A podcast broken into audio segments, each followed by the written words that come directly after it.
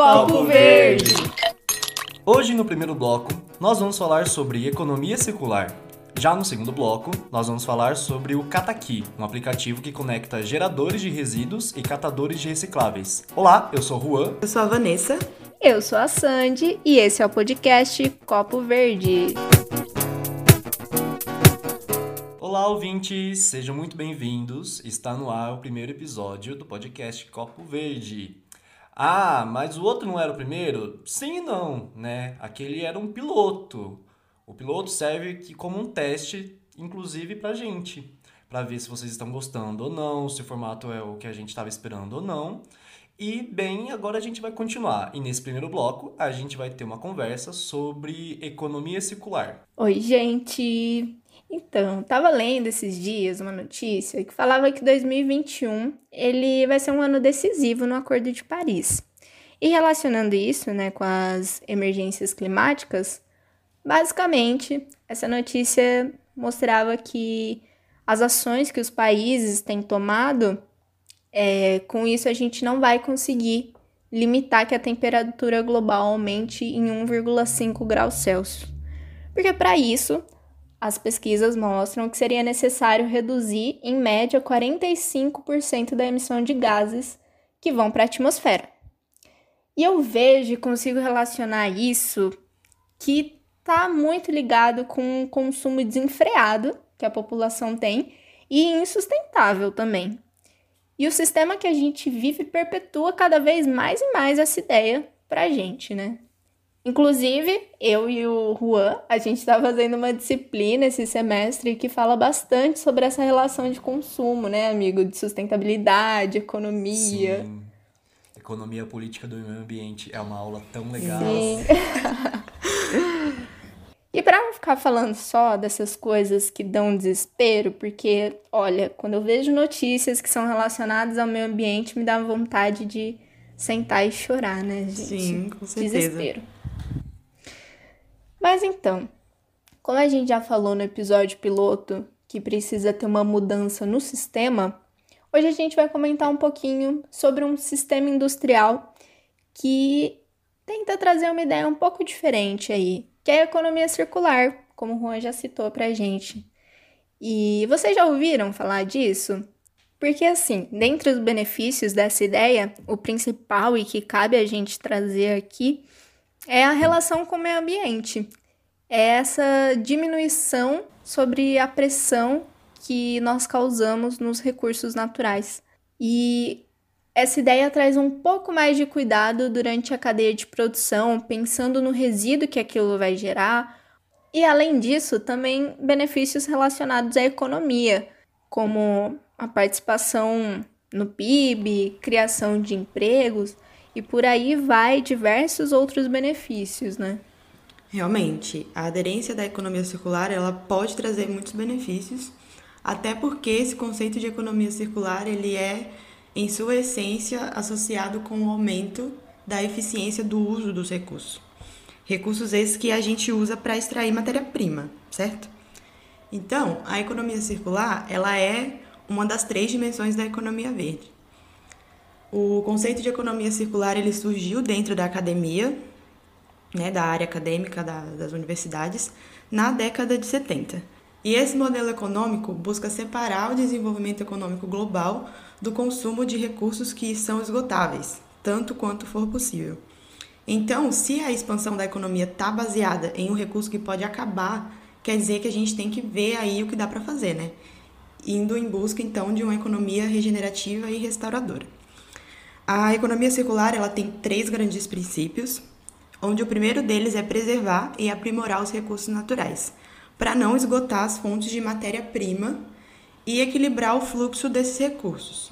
Então, você não vai mais matar um rio para ter energia elétrica. Né? Você vai achar uma maneira de obter esse serviço sem destruir o recurso natural de onde ele está vindo. E o segundo é, grande princípio né, dentro da economia circular é otimizar o rendimento dos recursos. Que aí você não vai mais poluir o mar com plásticos, você vai dar um destino correto para esses materiais e utilizar eles novamente para outro produto, como matéria-prima secundária. Então esse segundo princípio ele é sobre reutilizar resíduos para outros fins. E o terceiro grande princípio é a efetividade desse sistema circular. Então, não necessariamente você precisa desfazer dos seus luxos, dos seus confortos e coisas do tipo para integralizar uma economia circular. Você nunca mais vai poder andar de carro? Ou então você nunca mais vai poder usar ar-condicionado? Não é bem assim. É mais por outro caminho de permitir que as pessoas consumam o que lhe é necessário, mas sabendo dar o destino correto para os resíduos que são gerados e até mesmo usar eles como matéria-prima para outros produtos, fazendo com que esses resíduos retornem para o ciclo produtivo, como a gente tem nos sistemas biológicos, onde a gente tem o ciclo da água, o ciclo do nitrogênio, o ciclo do oxigênio e por aí vai. Então, fazer isso nos levaria a reduzir o desperdício, que é altíssimo nesse processo produtivo, e também no consumo. E aí, dessa maneira, a gente consegue dar uma chance para o planeta, coitado, de fazer sua parte, de ser resiliente, de se recuperar e de continuar oferecendo o que a gente precisa, né? Então, vai aumentar a eficiência desse uso do recurso dessa maneira, então. Então, mas é claro, uma coisa que a gente tem que pensar é que para que o produto volte para a cadeia de produção depois do seu uso, é preciso pensar nisso, pensar né, na funcionalidade desse produto desde a escolha da matéria-prima. Então a gente tem que lembrar que nenhuma mudança é 100% confortável de fazer, que mesmo assim a gente precisa passar por essa mudança. Porque a gente precisa aceitar logo que esse cenário aí só vai mudar se tiver uma conscientização e uma mobilização geral. E a economia circular ela pode ser a solução para tratar muitos danos causados pelo autoconsumo, né? Que veio com esse boom de população que teve no planeta nas últimas décadas. Se a gente for olhar, por exemplo, de 2000 para frente, já cresceu muito. E antes já estava crescendo muito, né? Inclusive, a ONU prevê que a gente chegue ao, é, num número muito próximo de 10 bilhões de pessoas em 2050. E é muita gente. Nossa, é muita gente, meu Deus. Seria um aumento de 2 bilhões de pessoas no mundo em apenas 30 anos. Então imagina aí essa galera consumindo nesse sistema de economia linear que a gente tem hoje. Tá, mas pera, pera, pera um pouco, Vanessa. Não dá para jogar um conceito assim de economia linear no ar, né? Vamos trazer um pouco de história. Uhum. É, desde a Revolução Industrial, o modo de produção e de consumo é realizado de maneira linear que, que isso quer dizer? Quer dizer que as matérias-primas, minerais, madeira, água, petróleo e outros exemplos, são transformados em produtos manufaturados, que são consumidos e depois descartados como lixo, uma linha direta, sem retorno, por meio de estruturas de reciclagem ou então por responsabilização pelo descarte diante as empresas que fazem essa transformação da matéria-prima, né? Ah, Juan, mas parou por lá, lá na Revolução? Lógico que não. Não, não, lógico que não. Esse modelo econômico linear continua sendo usado até hoje, exatamente pelo fato de proporcionar ao consumidor, né, no caso a gente, povão, uhum. produtos a preços mais acessíveis, né, e garantir um aumento de, dos bens materiais a bilhões de indivíduos. Aí vai, Nesse sistema, a extração de matéria-prima para ser transformada em produtos e descarte não leva em consideração que esses recursos são finitos. O fato é que sem os recursos naturais não há alimento, não há água para beber, não há ar puro. A gente tem visto por aí, no mundo inteiro, várias notícias sobre falta de água, sobre aumento do desmatamento, sobre fome, e tudo é consequência desse modelo de produção e de distribuição de renda, onde uns têm muito e outros têm pouco, e de qualquer modo todos acabam gerando lixo. Diante disso, tem algumas indagações, né, que em 2021, por exemplo, o Brasil voltou ao mapa mundial da fome da ONU. Em fala para o jornal da Band, Daniel Balaban, diretor do Programa Mundial de Alimentos da ONU, explicou para eles, né, na entrevista. Abre aspas. Nós estamos hoje vivendo em um momento de extrema emergência. O mapa da fome da ONU é um mapa mundi criado no início deste século para mostrar para todos de uma forma gráfica os países do mundo onde existe fome. Então, todos os países do mundo onde a fome está acima de 5% da população, o país começa a ter uma cor um pouquinho mais escura. Depois ele ainda continua. Abre aspas novamente. A cor dele ficou clara a partir do ano de 2014, devido a inúmeras políticas públicas que os governos brasileiros tiveram ao longo dos últimos anos. E ainda acrescentou que, infelizmente, agora o Brasil já está com mais de 5% da população em situação de insegurança alimentar nutricional. A fome está diretamente relacionada à pobreza, e a pobreza está diretamente ligada aos nossos meios de consumo.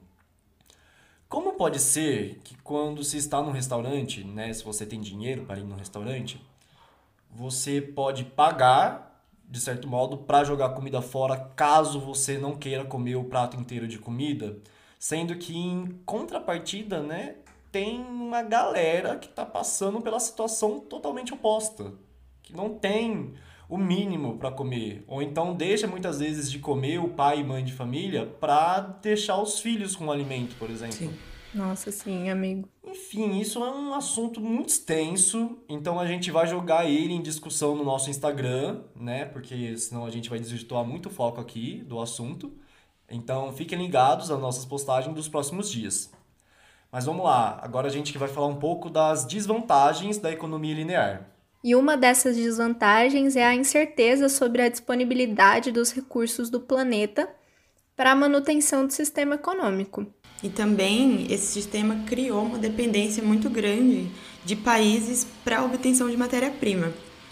E essas matérias-primas, elas estão cada vez mais escassas, porque elas são retiradas de fontes esgotáveis. Outra desvantagem é o grande impacto no ambiente. A extração e a utilização dessas matérias-primas aumentam o consumo de energia e as emissões de gás carbônico. Também a volatilidade dos preços e a flutuação de commodities. Então, um produto de qualidade e com características uniformes, que eles não são diferenciados de acordo com quem os produziu ou a sua origem. O preço ele é determinado pela oferta e procura internacional. Então, isso pode levar ao aumento dos preços ali na, naquela média, né? E além disso, nesse sistema linear ocorre uma redução da vida útil do produto, né? Tá, sobre a durabilidade dos produtos, que foi o que a Vanessa acabou de dizer. É, ter um produto com tempo de vida útil baixo ajuda a estimular o consumo, fazendo com que os produtos sejam subutilizados, acarretando no aumento da produção de resíduos e a degradação do meio ambiente. E o nome disso é obsolescência programada. É, e além disso, você me fez pensar num termo que em inglês é cradle to cradle. Ai, gente, estou muito bilíngue. Mentira. e na tradução é, seria do berço ao berço. Basicamente, esse conceito ele veio, veio de um livro do William McDonald e do Michael Broger, e que eles colocam um pensamento de que a mercadoria ela não precisa ter a sua vida útil baseada em ser do berço ao túmulo, como já foi falado né, na economia linear. Mas a ideia é que a mercadoria ela tem um caminho diferente, então que ela vá do berço ao berço, então que ela volte à sua origem e volte para o mesmo lugar, né, de onde ela foi produzida. Então, quem produziu essa tal mercadoria, ele seria responsável por pensar não só nessa lógica do produto ao ser criado, mas de que maneira que ele também possa ser reutilizado e que ele volte e continue dentro desse ciclo.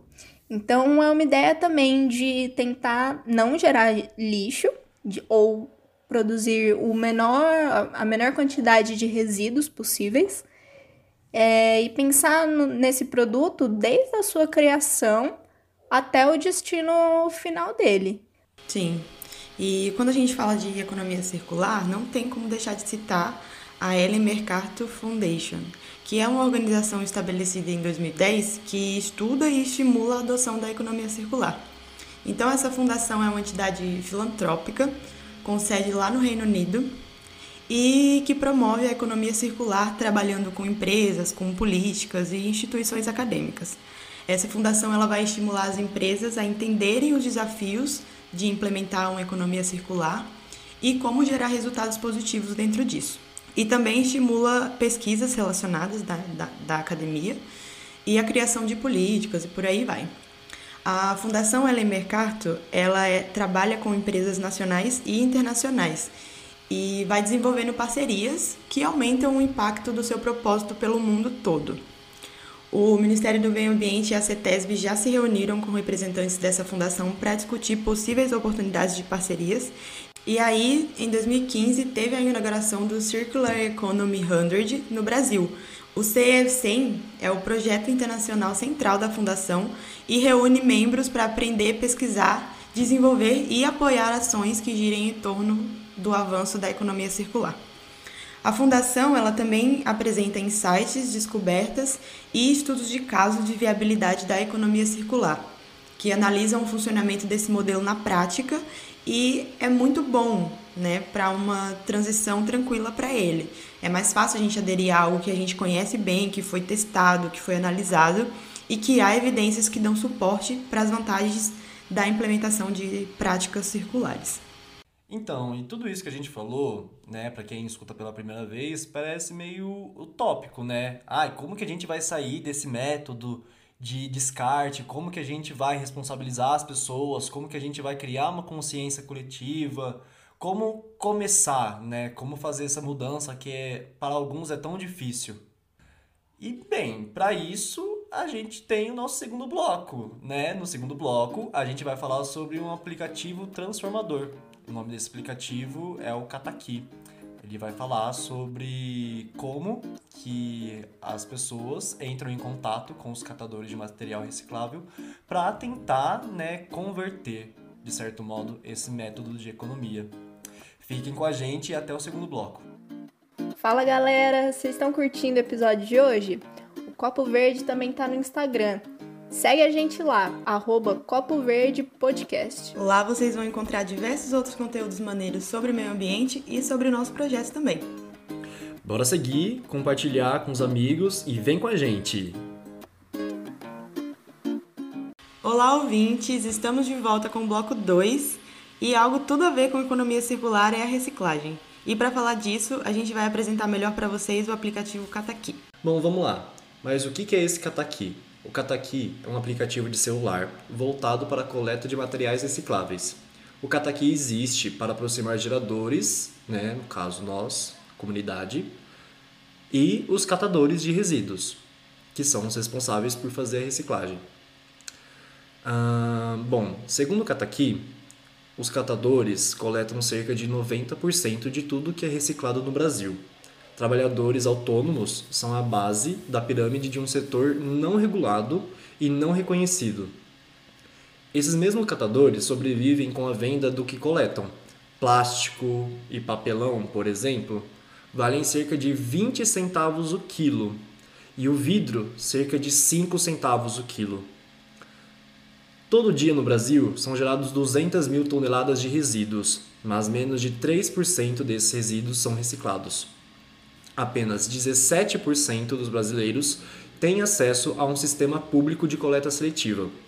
Isso faz com que todo ano o Brasil perca cerca de 14 bilhões por enterrar seus resíduos em vez de reciclá-los. Muita coisa. Muito dinheiro, hein? Nossa, é, é, eu acho um absurdo.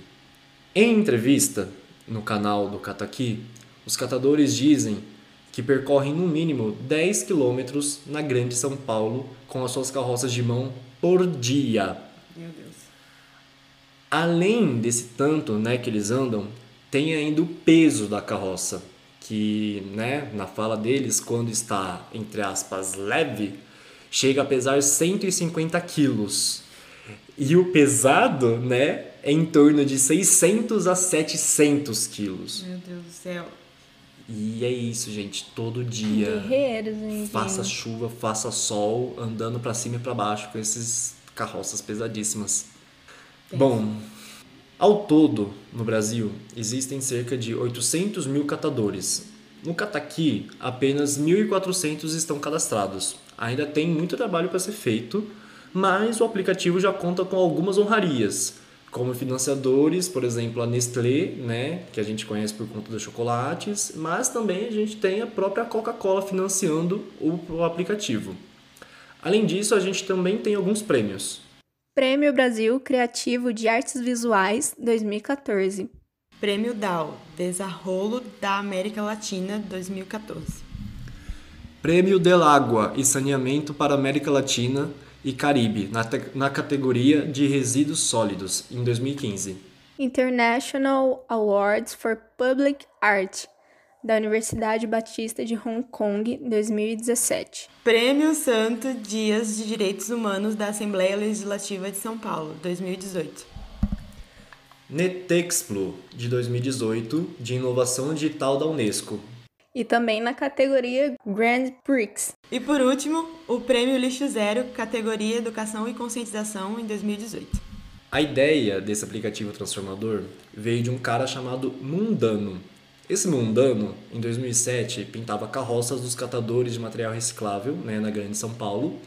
E desse movimento surgiu o projeto Pimp My Carroça, um projeto de conscientização e bem-estar dos catadores, com ações de corte de cabelo, grafitagem, arte móvel e que alguns anos mais para frente acabou criando o tal do Kataki. É até engraçado que quando você vê as entrevistas do Mundano, né, ele não se considera é, um ativista, alguma coisa assim, usando os termos que a gente conhece, né, militante, coisa assim. O Mundano, ele se considera um artivista, porque tudo que ele faz tem uma arte envolvida. Amei o Nossa, conceito. que da hora, né? e bom, gente, explicando um pouco melhor como funciona o Kataki, como você se cadastra. Primeiro de tudo, né, que quando você baixa o aplicativo, logo ele mostra a primeira página é, falando sobre algumas informações referente à pandemia, cuidados que a gente precisa ter. Então, tá sempre higienizando todos os reciclados e usando máscara quando for entrar em contato com o catador, porque é essencial. E logo após essa página, tem uma, um segmento clique aqui para você começar. Então você consegue criar sua conta com seu número de telefone ou com seu CPF. Aí nisso você cria sua senha e tudo isso, o aplicativo é de forma muito intuitiva, simples, é um, um aplicativo bem fácil de ser usado. Bom, e aí depois disso aparece uma página perguntando se você quer solicitar um serviço de coleta ou se você trabalha com a reciclagem, se você quer cadastrar um projeto. Então, por exemplo, eu selecionei a parte de quero solicitar um serviço, porque eu não trabalho com a reciclagem e eu só usaria o aplicativo para solicitar o serviço de coleta. E aí no aplicativo mesmo, por mais que a gente esteja comentando aqui, ele tem um passo a passo certinho te mostrando todas as funções bem detalhadamente. Bom, e logo na página inicial, você tem uma ferramenta que você consegue fazer uma nova solicitação e você consegue ver também o seu histórico de solicitações. Além disso, você tem a ferramenta de busca. Você consegue ver as pessoas que coletam e que estão próximo a você. Então ele mostra um, um raio, uma distância ali num mapa com a sua localização. E além disso, ele mostra o perfil dos servidores de cada catador com biografia, qual que é o material que ele coleta, se é vidro, garrafa, e por aí vai. Além dessas que a Sandy comentou, o Kataki possui outras funcionalidades. Na sua interface existe um maisinho do lado da função busca, que ao clicar é possível cadastrar um ponto de doação de recicláveis ou se cadastrar como catador, como comprador, ecoponto ou ponto de entrega voluntária. E ao lado desse maisinho tem a aba é, calculadora, onde você pode registrar a quantidade de material que você reciclou e aí o aplicativo calcula o impacto da sua ação individual. E a partir desses registros dos usuários, é apresentada a economia total de energia em quilowatt-hora, a economia total de água, economia total de gases do efeito estufa, de espaço em aterro, economia de árvores e economia de barris de petróleo. Tudo isso resultado das reciclagens registradas dos usuários no aplicativo. São os dados muito interessantes de conferir. E junto desses dados de economia, tem também as estatísticas da composição do, do material que é reciclado, que é recolhido pelo aplicativo, inclusive a renda gerada com ele. E por último, tem uma aba de conta onde você encontra os seus dados e informações muito legais sobre o aplicativo, como a história do Cataqui e do Pimp My Carroça. Dá para você ver também os parceiros do aplicativo, inclusive tem como você colaborar com esse projeto através dessa aba. E tem também uma descrição do tipo de resíduos que os catadores coletam, que pode ajudar você a separar os seus materiais na sua casa. E por fim, tem um tutorial que você pode acessar quantas vezes você quiser, como a Sandy já falou que tem no início, quando você vai fazer o cadastro, mas se você quiser fazer mais uma vez, tem como achar esse tutorial lá dentro do, aplica do aplicativo de novo. Então, baixem o Kataki que vale muito a pena. Ó, eu vou falar um pouco da minha experiência pessoal. É, por quê? Porque eu tive o meu primeiro contato com o Kataki em 2017. Eu não lembro direito por onde que foi, mas eu lembro o contexto. Eu estava trabalhando, né, na prefeitura de Brotas, minha cidade natal, terra do cantor Daniel, interior. Alô? E, e bem, e lá eu fazia parte do programa do Menor Aprendiz. Eu ficava na parte da Secretaria de Ciência Social. E um dos pontos, né, onde eu ficava no trabalho era um salão onde faziam cursos de artesanato, tipo crochê, pintura em guardanapo, coisa desse tipo. Mas lá também era um depósito de roupas em doação e ao mesmo tempo que era do lado de um ecoponto. Então era tudo meio misturado, mas as coisas, mesmo misturadas, funcionavam, sabe? Só que aquele ecoponto em si estava sempre muito sujo, tinha muito material que acabava ficando espalhado pela calçada. E a criação do ecoponto já é idealizada para diminuir a quantidade de lixo né, que vai para o aterro mas o próprio ecoponto parecia um lixão.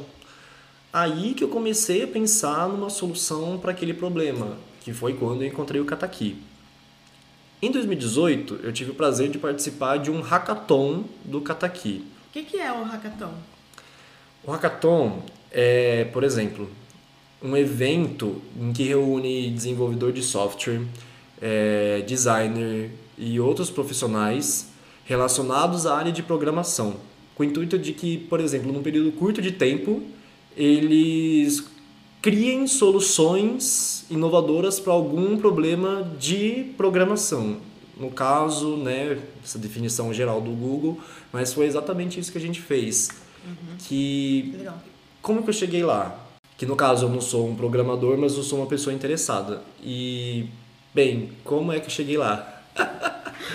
Ai, aqui a cara do programador aqui, ó fazendo ecologia e programando aplicativo. Ai, ai. Mas é o nosso designer é. pessoal do podcast. É a pessoa que desenvolveu o nosso logo. Né? Até semana que vem. Aí, enfim, né? Como que eu cheguei lá? Nesse ano, eu queria fazer uma iniciação científica na área de sustentabilidade e fui atrás de alguns professores para isso eu desenvolvi um projeto, encaminhei a ideia para o pessoal do Cataqui, me apresentei, né? Mandei um e-mail falando o meu nome, que eu era aluno da graduação de Ecologia da Unesp de Rio Claro.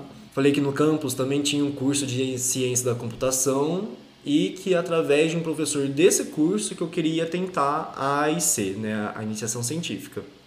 Disso, eles me explicaram meio por cima sobre o hackathon falaram que estavam num momento super importante para o aplicativo, que era justamente transformar a experiência do usuário do aplicativo de um modo geral, é, pensando no relacionamento com os catadores, pensando no entendimento do dia a dia desses profissionais, é, no entendimento sobre a reciclagem, sobre gamificação e etc. O que, que é gamificação? A gamificação é, por exemplo, você criar um sistema de pontuação ou então criar um tipo de game é, dentro de um aplicativo. Por exemplo, antes no aplicativo você só entrava e conversava com o catador, marcava o ponto onde você ia fazer o descarte, mas era só isso. Hoje não. Hoje tem como fazer todas aquelas funções que a Vanessa falou, de contabilizar quanto que você está ajudando para o meio ambiente. Uhum tem como você, de certo modo,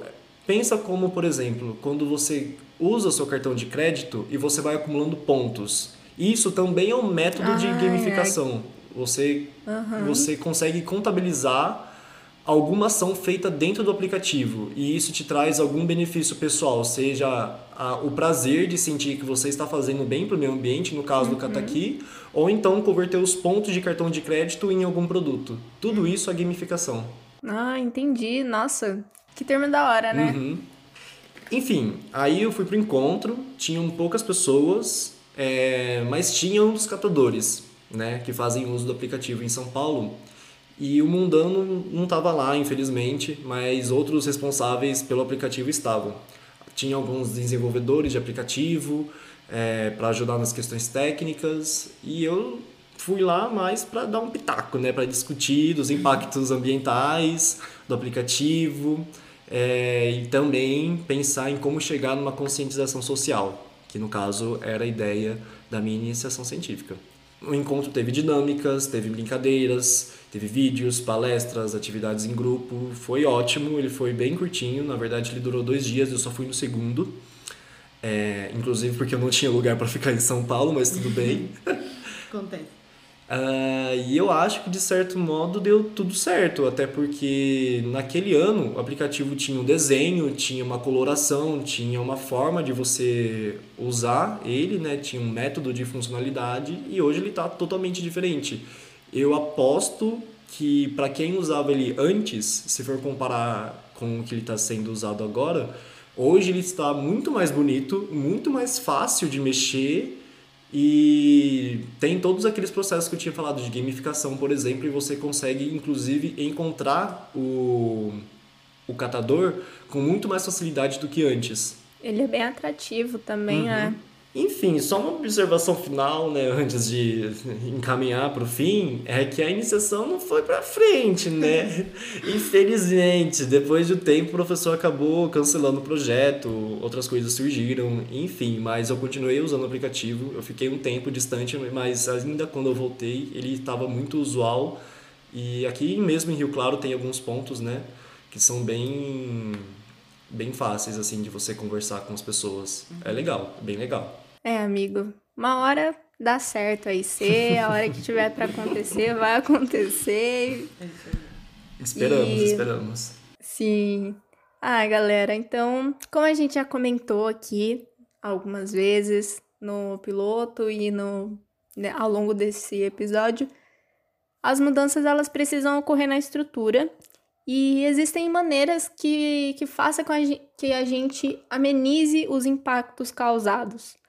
Mas além disso, a mudança precisa vir de dentro, de nós mesmos, né?